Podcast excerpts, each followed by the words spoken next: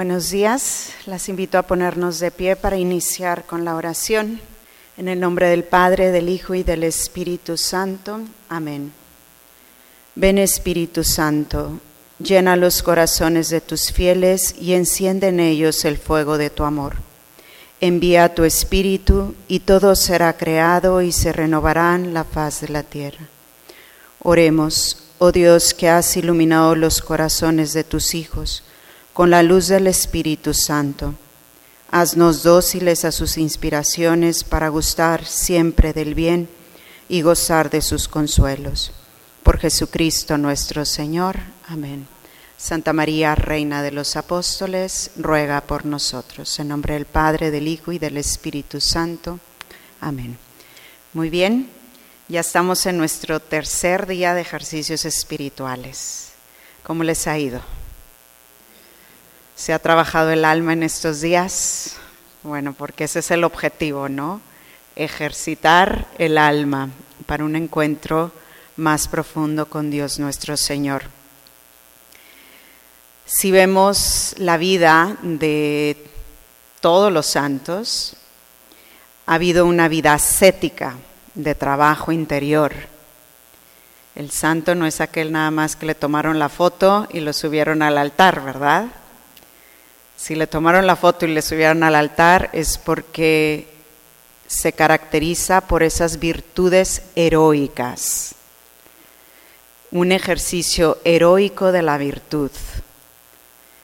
Es decir, que se estuvo trabajando mucho tiempo hasta que esa virtud se pulió de tal manera que se hace reflejo vivo de cada una de las virtudes. Cada uno de los santos se caracteriza por cierta virtud, ¿no? El de la obediencia, el de la humildad, el de la bondad. Y si vemos cada vida de santos, tiene ese perfil. Nos identificamos con un santo por tal virtud. Y es muy bonito dentro de la iglesia la comunión de los santos porque para nosotros es un punto de referencia de decir sí se puede. ¿Por qué? Porque eran seres humanos como tú y como yo. Sin embargo, tuvieron bien claro qué misión tenían. El martes que tuve la reunión con los jóvenes hablábamos de este tema, tu misión en la vida. Y me preguntaba uno de ellos, Ale, ¿es que es normal que no tengamos clara la misión? Yo creo que poco a poco vamos identificando ese para qué fuimos creados, ¿no? ¿Para qué? ¿Qué hay detrás de este plan divino al Dios darnos vida y hacernos vivir en tal familia, en tal ciudad, con personas a nuestro alrededor? Y con una misión que poco a poco vamos identificando. Si tenemos clara nuestra misión en la vida, viviremos diferente. Y es por eso que los santos son punto de referencia, porque tuvieron muy clara su misión. Así que los ejercicios espirituales nos ayudan para refrescar esto, para tener clara esa misión en la vida. Y el día de hoy vamos a tomar un tema también muy bonito dentro de la espiritualidad de la mujer, que es la ternura. La ternura, la caricia, el cuidado. Y es muy bonito entenderlo porque es parte de nuestra misión como ser mujer. Esa ternura que refleja la misma ternura de Dios con la humanidad a través de la mujer. Y vamos a tomar la cita bíblica de la unción de Betania, que es Juan 12, Juan 12 del 1 al 11. Juan 12 del 1 al 11. Y dice, seis días antes de la fiesta judía de la Pascua, llegó Jesús a Betania, donde vivía Lázaro, a quien había resucitado de entre los muertos ofrecieron allí una cena en honor de Jesús. Marta servía y Lázaro era uno de los que estaban a la mesa con él. Entonces María se presentó con un frasco de perfume muy caro, casi medio litro de nardo puro, y ungió con, con él los pies de Jesús. Después lo secó con sus cabellos. La casa se llenó con la fragancia del perfume. Judas Iscariote, uno de los discípulos, el que lo iba a traicionar, protestó diciendo, ¿por qué no se vendió ese perfume en trescientos denarios para repartirlo entre los pobres? Si dijo esto, no fue porque le importaran los pobres, sino porque era ladrón. Y como tenía a su cargo la bolsa del dinero común, robaba de lo que le echaban en ella. Jesús le dijo, déjala en paz. Esto que ha hecho anticipa el día de mi, sepultura. Además, a los pobres los tendrán siempre con ustedes. A mí, en cambio, no siempre me tendrán. Palabra del Señor. Bueno, aquí vemos un gesto y un signo. Un gesto donde esta mujer unge los pies de Jesús y los seca con sus cabellos. ¿Ok? Y el signo que, vamos a, que vemos aquí es el perfume. A ver, este gesto de ungir los pies de Jesús, digo, era en cierta forma normal. El hecho de que cuando llegaba un visitante a casa, se le lavaba los pies, porque pues bueno, no tenían nuestras botas y zapatos súper cómodos como lo tenemos, eran sandalias, venían con los pies sucios, venían de mucho caminar y como cortesía para recibir a aquel que se hospedaba, pues les lavaban los pies. Entonces, este hecho de ungir los pies, pues bueno, era cierta forma, pues normal, ¿no? De hecho, pues bueno, no era tan normal que las mujeres, pero sí se daba el caso de que las mujeres lavaran los pies. De hecho, vemos después en Hechos de los Apóstoles cómo Pedro les pide a las viudas que esa fuera parte de su misión, atender a los, a los que hospedaban y lavarles los pies, ¿no? Entonces era parte de la tradición judía, de las costumbres. Entonces por ahí vemos una mujer que está haciendo lo que en cierta forma es normal, pero aquí no nada más le lava los pies, dice que le unge los pies. Entonces hay ahí un elemento diferente, no nada más es el agua, Ungir es con lo que sabemos que, lleva ella, que es el perfume. Y dice que era un perfume caro, ¿verdad? Y ese es el reproche de Judas, o sea, es un perfume muy caro. Era el nardo, este, de hecho, no se daba tanto en esa, en esa parte, era, era un perfume que se traía desde India, desde Egipto. Entonces no era cualquier perfume que se fue y se compró allá, ¿verdad? Era un perfume muy caro. El nardo, este, digo, eh, ahí dice que casi medio litro, o sea, pues medio litro, digo, normalmente perfume, ¿cuánto te pones? Tum, tum, o sea, ella derramó, o sea, desparramó todo. medio litro de nardo para los pies, ¿ok? O sea, era demasiado. El nardo es muy concentrado, no sé, no sé si han olido el nardo, o sea, una gotita es suficiente para todo. Bueno, ella derramó el nardo, que era medio litro, lo gastó, era muy caro. Judas reprocha eso, o sea, ¿por qué si en vez de darlo a los pobres, digo, lo derrama? Este, entonces, a ver, aquí pues vemos esos elementos, ¿no? una mujer que no le importa nada más que entregarse, más que entregarse a un Dios que ella sabe perfectamente quién es. No dice el Evangelio que se fue a cada una de las personas que estaban ahí presentes.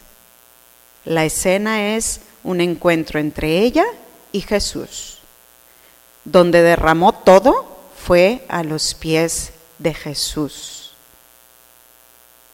Me encanta a mí esa escena en la pasión, que a mí me ayuda mucho cuando voy a comulgar, siempre se me viene esa imagen de María, no sé si se acuerdan de esa escena que Cristo está crucificado, ya está en la cruz y María se acerca a los pies y se embarra de sangre. ¿Han visto esa escena? Es muy fuerte. Bueno, a mí siempre me conmueve mucho. Los pies que van a ser en un futuro, digo, María aquí no sabe qué está pasando, ¿verdad? En un futuro, en unos días, esos pies van a ser ungidos pero con sangre.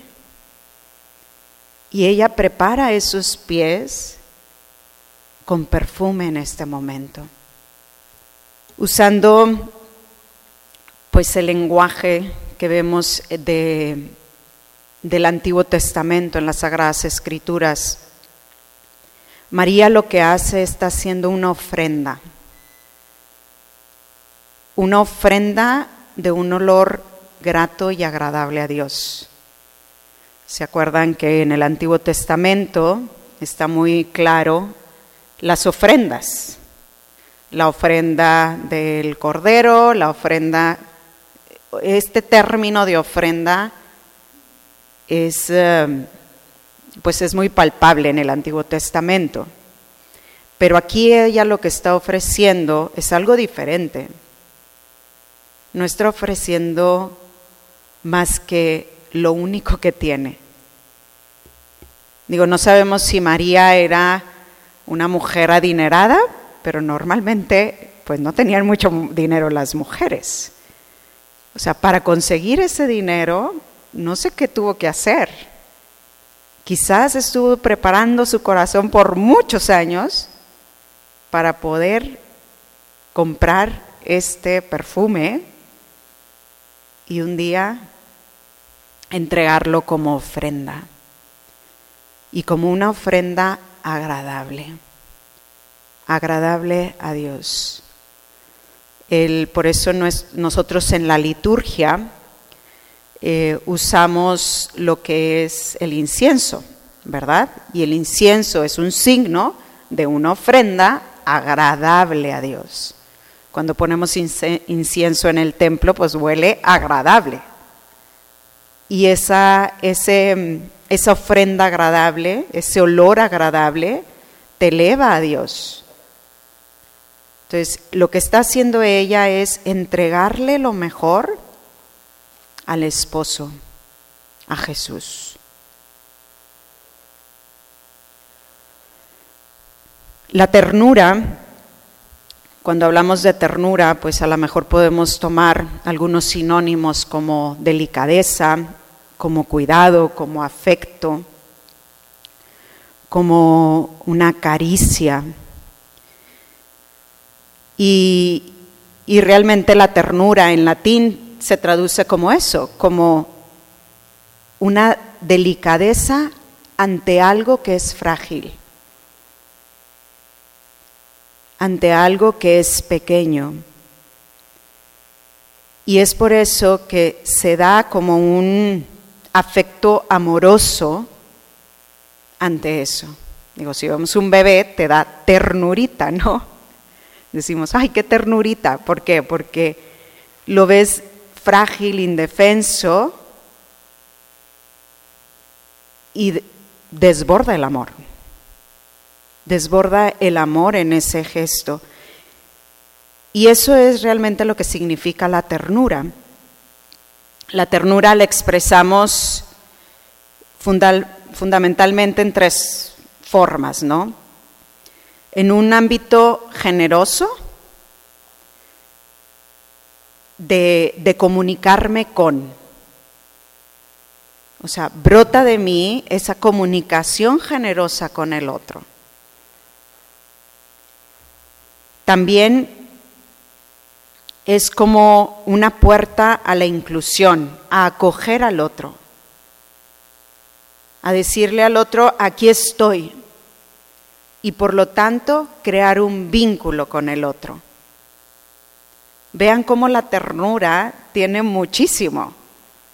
No nada más es el término, ay, qué tierno. No, la ternura es una expresión muy profunda del alma que sale al encuentro del otro y crea un vínculo con el otro. Un vínculo lleno de delicadeza, lleno de sonrisa, de miradas profundas, lleno de palabras, de caricias, de gestos. Y eso es lo que expresa esta mujer al acercarse a Jesús. Crea un vínculo con Él.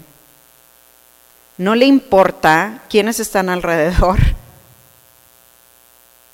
Ella llega directamente a los pies de Jesús a ungirlo. Y ahí se establece un vínculo. Yo me imagino que ella no dijo ni una palabra. Solamente los gestos expresaron todo lo que traía en el corazón. A veces esos gestos tan sencillos pues nos ayudan a establecer esa empatía, esa sensibilidad y esa expresión en los detalles. Y nosotros esto como mujeres lo entendemos mejor, ¿verdad?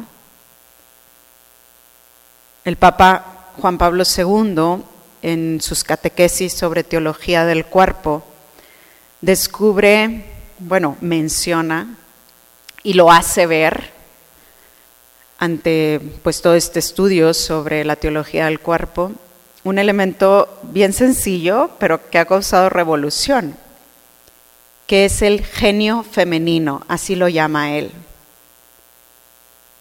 El genio femenino, no es el genio de, ay, esta qué genio tiene, ¿verdad? Es la genuidad que está ahí en el alma femenina. Y uno de estos elementos es esta ternura que es diferente a cómo le expresa un hombre. Digo, veámoslo en papá y mamá, ¿no? La mamá tiene un cuidado diferente. El hombre, su cuidado es totalmente diferente. Si yo veo a mis hermanos que avientan al niño y lo traen y lo... Cuidado, o sea, y el niño sin suéter y ponle el suéter, o sea, ¿Por qué? Porque nosotros vemos cosas que ellos no ven. No quiere decir que no los cuiden, los están cuidando, pero de forma diferente.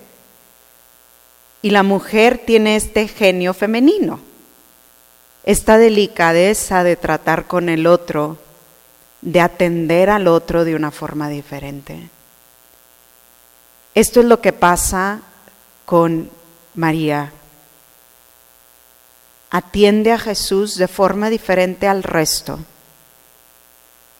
Los otros estaban preocupados en ya comer, ¿no? Porque a eso iban, a comer, a ir a una cena. A esta mujer no le importa la cena, le importa atenderlo a Él, a Jesús.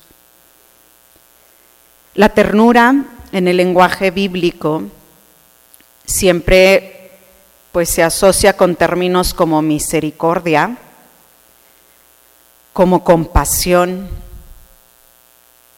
y ahí lo vemos a lo largo pues de todas las sagradas escrituras. Hay un término que se usa que es rahum. Rahum significa ese sentimiento que está localizado en lo más profundo del corazón del ser humano, en esas entrañas del corazón es decir, ese amor cariñoso, natural y afectivo. Ese es el rajum. Y también hemos escuchado a lo mejor la palabra rajamín, que eso es expresa, por así decir, lo más profundo de las entrañas de la mujer. Por eso se asocia Rajamín con Dios Padre. Y esto es bien interesante. Sabemos que Dios Padre tiene ese lado de feminidad y, masculinidad, ¿no? Combinado. Y Rajamín es desde las entrañas del Padre, desde las entrañas de la mujer.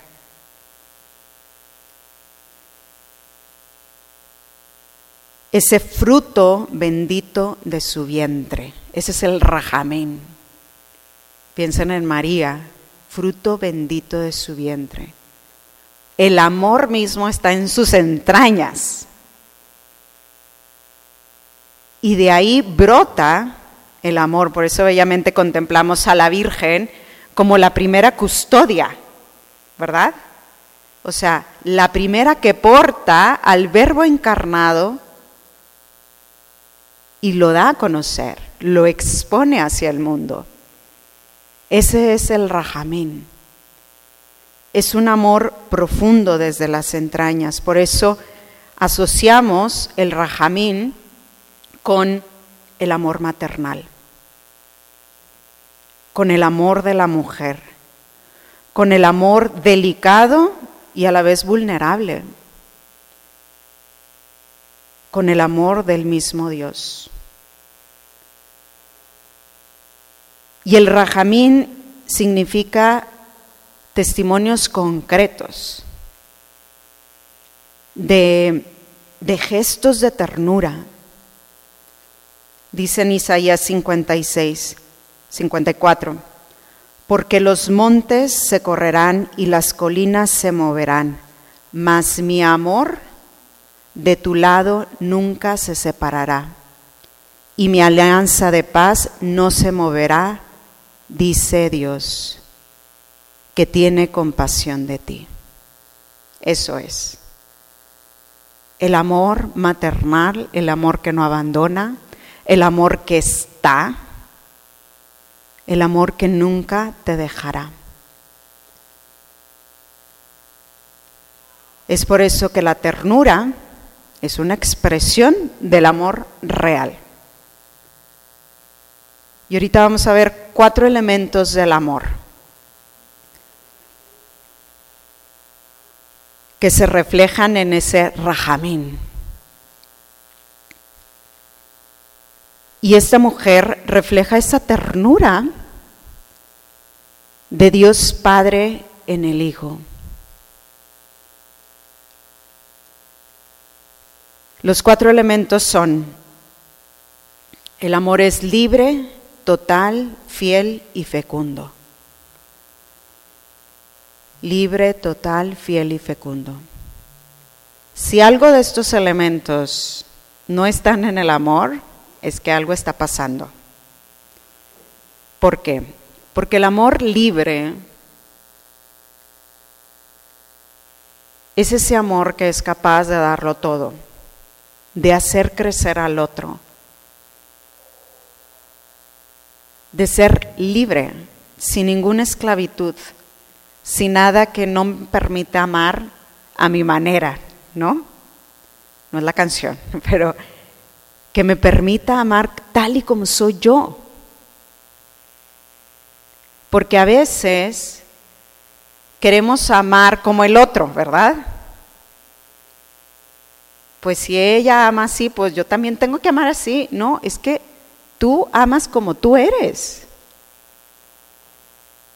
Y así es tu amor.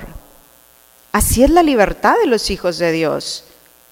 La verdad nos hará libres, ¿verdad? Dicen las Sagradas Escrituras. ¿Por qué? Porque la libertad es verdad. Y la verdad es libertad. El amor tiene que ser libre. Y a veces nos esclavizamos con muchas cosas, sentimientos que no deberían de estar ahí, aprensiones, formas, inclusive creencias, que no nos hacen ser libres en el amor. Decía San Agustín, ama y haz lo que quieras. Esa es la libertad en el amor. Porque si amas de verdad, realmente hacer lo que quieras es amor. Segundo, total, es decir, todo. Todo. Y digo, pónganlo ustedes más en una relación de pareja. También ponlo ahí. ¿Cómo es tu amor? ¿Es libre? ¿Es total? Cuando hacemos las presentaciones matrimoniales, una de las preguntas es, ¿ya sabe todo de ti la otra persona? Todo, ¿eh? Ya ves, no, pues no, no le he comentado sobre tal cosa. No, es que es total. Si hay algo ahí que no te deja ser total, es que a lo mejor el amor todavía está egoísta, en el eros, ¿no? Como decíamos el primer día. Total. María aquí entrega todo, todo lo que tenía. Si se quedó pobre después de eso, no le importó. O sea, era todo lo que tenía y todo lo doy.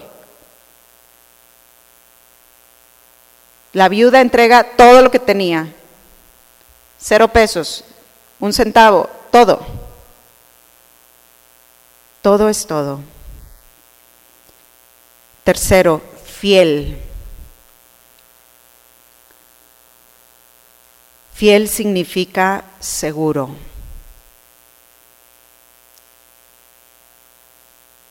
Significa confianza total si tú piensas, la otra persona es fiel, es que estás seguro en eso. Hay una certeza. Dios es fiel, o sea, yo sé perfectamente que Él nunca me va a defraudar. Es fiel, estoy segura. Si dudo, es que ahí hay algo. Y la fidelidad se demuestra en el día a día, ¿verdad? O sea, soy fiel porque ya me lo ha demostrado Dios, porque yo sé que nunca me ha dejado y ha estado ahí en las buenas y en las malas, en la salud y en la enfermedad. Ha estado ahí y es fiel, y es fiel a su palabra. Y por lo tanto, yo quiero ser fiel a Él. Y es por eso que María, al ir a los pies de Jesús, le está diciendo, yo también te quiero ser fiel. Yo también quiero que tú estés seguro conmigo.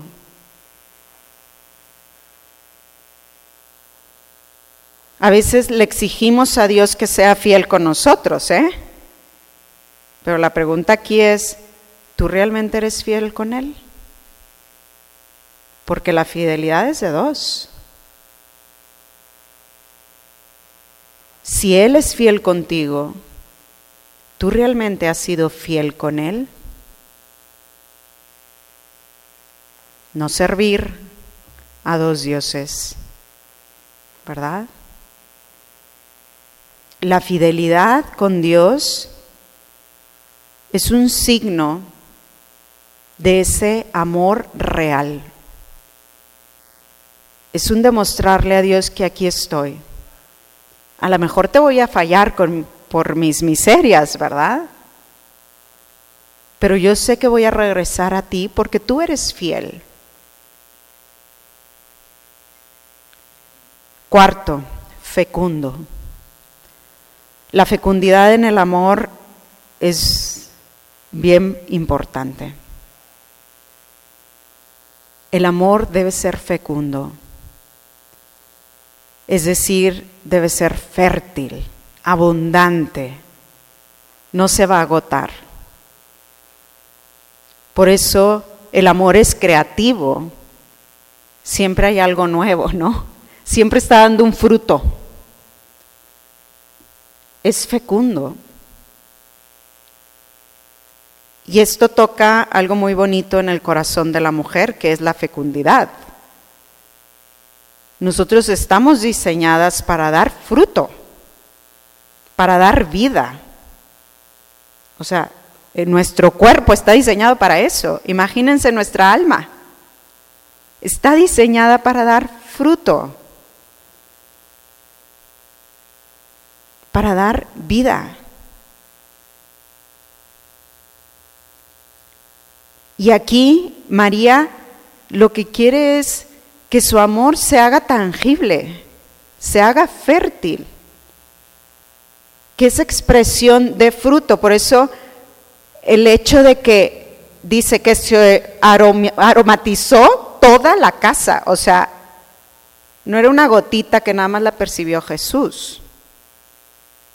Era tan fecundo que toda la casa olió a nardo. Ese es el dar fruto. Que lo pequeño que tú hagas delante de los ojos de Dios, sabes perfectamente que es algo grande. Y ustedes como mamás saben perfectamente, pues a veces ahí están todas las cinco horas en la cocina y llegan a comer y en 20 minutos se acabaron las cinco horas de inversión, ¿no? Pero valió la pena. Porque en eso, en ese detalle hay fecundidad. Porque ya alimentaste el cuerpo, pero también el alma de aquellos que están a tu lado. Y a veces nuestro amor es infecundo porque estamos encerradas en nosotras mismas y va en contra de nuestra naturaleza. Es contra natura, porque estamos diseñadas a la apertura, a abrir, a acoger, a dar vida. Testimoniar el amor tierno con que Dios nos ha salvado es testimoniar un modo nuevo de ver las cosas, de ver el mundo y ver el futuro de la historia. La humanización del mundo pasa hoy por el regalo de la ternura y exige el paso de un corazón de piedra a un corazón de carne. Papa Francisco. El mundo necesita de la ternura. Digo, estamos viviendo una guerra, ¿eh? Por si no nos hemos dado cuenta.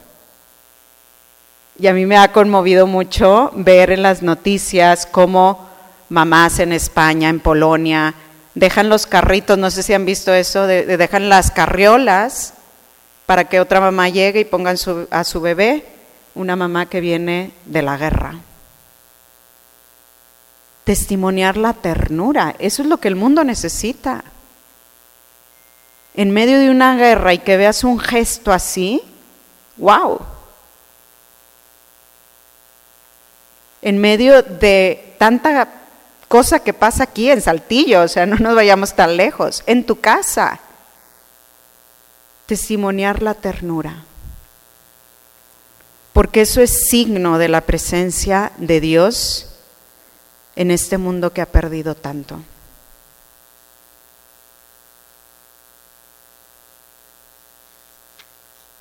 El Papa Juan Pablo II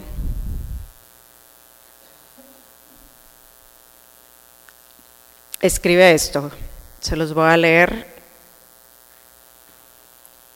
Dice, dar gracias al Señor por su designio sobre la vocación y la misión de la mujer. En este mundo se convierte en un agradecimiento concreto y directo a las mujeres, a cada mujer, por lo que representan en la vida de la humanidad.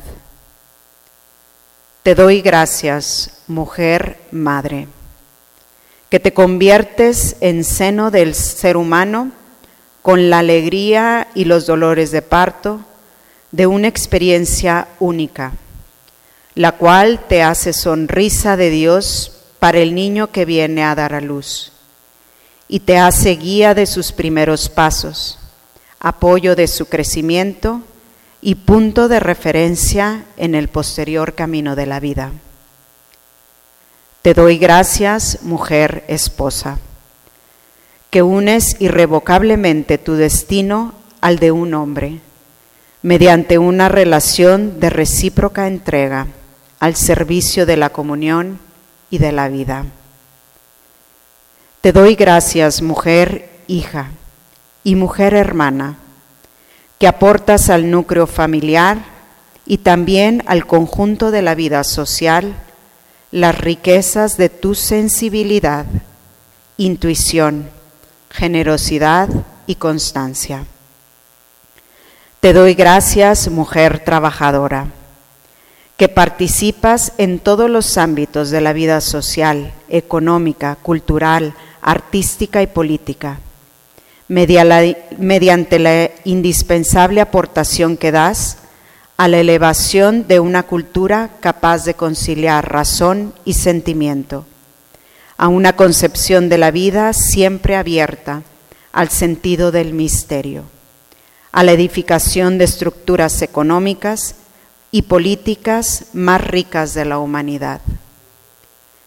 Te doy gracias, mujer consagrada, que ejemplo de las grandes mujeres, la Madre de Cristo, Verbo encarnado, te abres con docilidad y fidelidad al amor de Dios, ayudando a la Iglesia y a toda la humanidad a vivir para Dios, como una respuesta esponsal, que expresa maravillosamente la comunión que Él quiere establecer con su criatura. Te doy gracias, mujer, por el hecho mismo de ser mujer, con la intuición propia de tu feminidad que enriqueces la comprensión del mundo y contribuyes a la plena verdad de las relaciones humanas. Juan Pablo II. Qué hermoso, ¿verdad? Da una, un perfil, podríamos decir, de la misión que tenemos nosotras como mujeres. De encarnar la maternidad de Dios Padre en la humanidad. Y esto es hermoso porque Dios nos hizo diferentes al hombre para complementarnos. Pero qué bello que pensó estos gestos tan sutiles en el alma femenina que necesita la humanidad. Ahorita que vemos tanta ideología del género, ¿no? Y hay una confusión realmente en muchos jóvenes, en muchas mujeres, del papel que tienen ellas en la humanidad, por tratar de vivir algo que no es. Aquí está el proyecto. Dios nos ha pensado así. Dios nos ha dado esa sensibilidad especial ¿Por qué? Porque el mundo lo necesita, porque tu hijo lo necesita, porque tu esposo lo necesita. Y vivirlo en autenticidad es vivir plenamente el proyecto de Dios, sin manipularlo. Como dice el Papa, por el simple hecho de ser mujer. Por eso agradecerlo. Porque tú vas a dar algo que nadie más puede darlo en tu familia. Hay un experimento que hicieron en España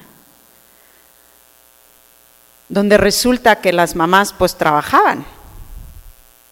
Entonces el bebé pues lo llevaban directamente a la guardería, ¿verdad? Y pues los bebés estaban mucho tiempo solos en la cuna, literal, nada más los, mm, pues para darles de comer y los ponían otra vez en la cuna y el pañal y los ponían otra vez en la cuna. Y observaron que los niños cada vez estaban más tristes. Un bebé, un recién nacido, con un rostro de tristeza. Y ahí entró un grupo de jóvenes a hacer un experimento. Y se dieron cuenta que estos niños necesitaban el apego seguro de la madre.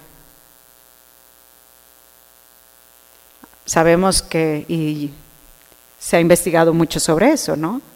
los niños en los primeros tres meses de vida es muy importante el apego seguro con la madre. O sea, es muy importante que les den de comer, que les den pecho, la caricia, el contacto visual. ¿Por qué? Porque eso, ese apego seguro se va a desarrollar y va a ser un adulto seguro, ¿verdad? Entonces lo que hicieron, pues las mamás estaban trabajando.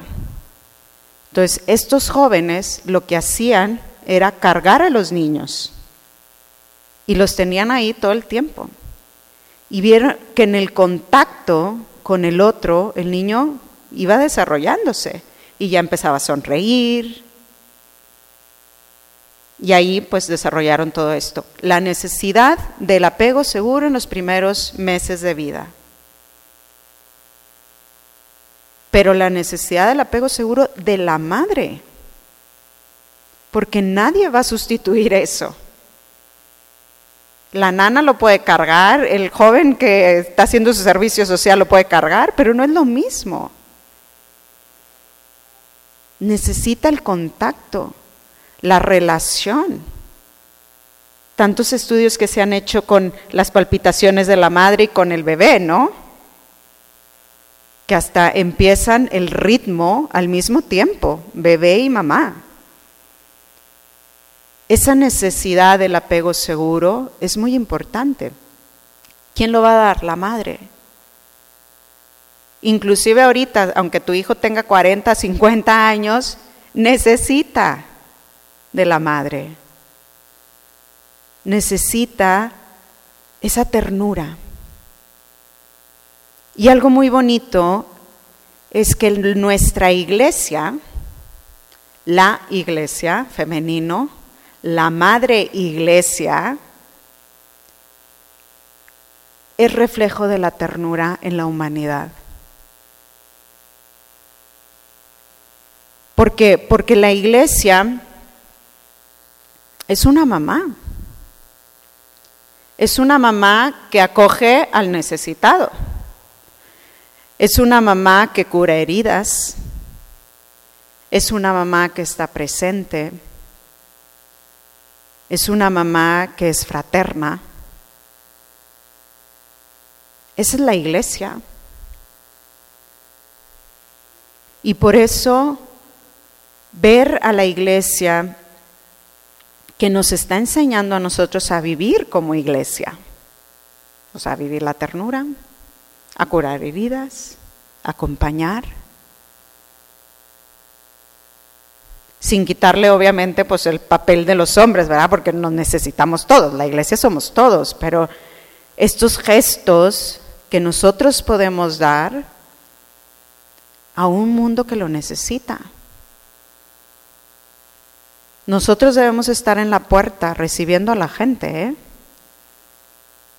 transmitiendo la ternura, transmitiendo la acogida, la hospitalidad la fraternidad. Por eso el papel de las mujeres en los primeros años de la iglesia es muy interesante analizarlo. Estaban ahí detrás de todo, dándole el papel a los apóstoles, pero acompañando a los apóstoles en esta misión que era de los dos, era de todos. Y ahí está la mujer acompañando y fortaleciendo la labor de los apóstoles. Por eso luego luego se hace el grupito de las viudas, porque es parte, o sea, ellas tenían el tiempo, tenían la delicadeza, tenían la experiencia, y Pablo y Pedro las defienden, porque ellas son parte importante en esta labor, y van a acompañar y van a sanar, y van a transmitir esa ternura del amor de Dios. Vamos a terminar con un canto. Este canto es muy bonito. Es un diálogo entre el Padre y el Hijo, Dios Padre y Dios Hijo, al presentarle a la mujer. Entonces quiero que lo escuchen con eso y reforzar esta experiencia de ser mujer, en nuestra iglesia, en nuestra casa, Ya lo somos, ¿verdad? Pero vivirlo según el plan de Dios y ser más conscientes de cómo podemos pues transmitir, hacer vida esa ternura que tanto necesita este mundo.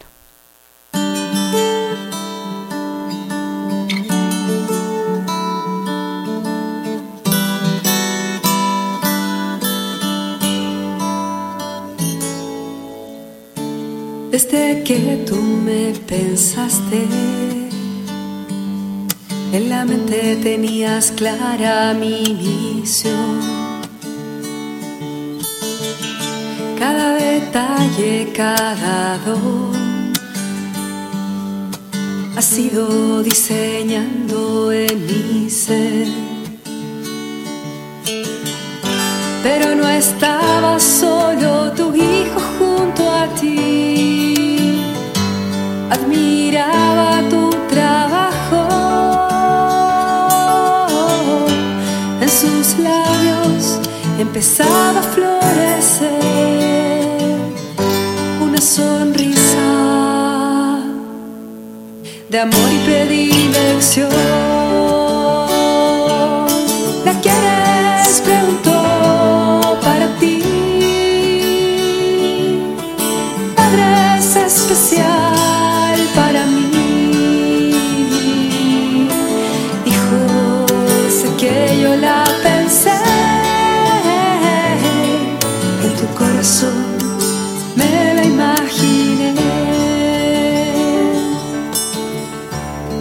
acercaste hasta mi rostro con mirada radiante de emoción. Aunque aún no lo supiera, tu nombre grabaste en mi corazón y me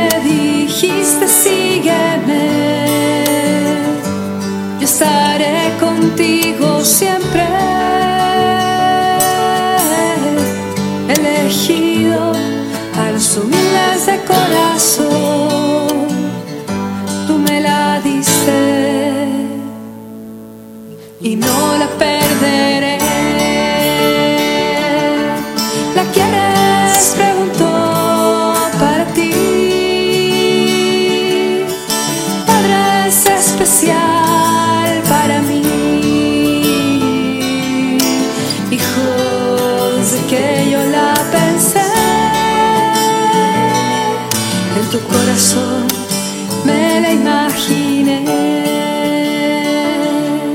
En tu corazón me la imaginé.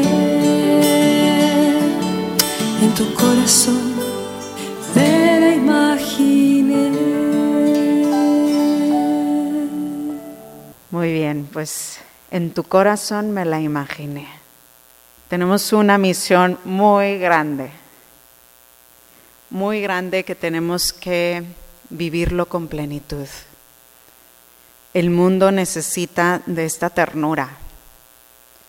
El mundo necesita de nosotros. Tu familia necesita de ti.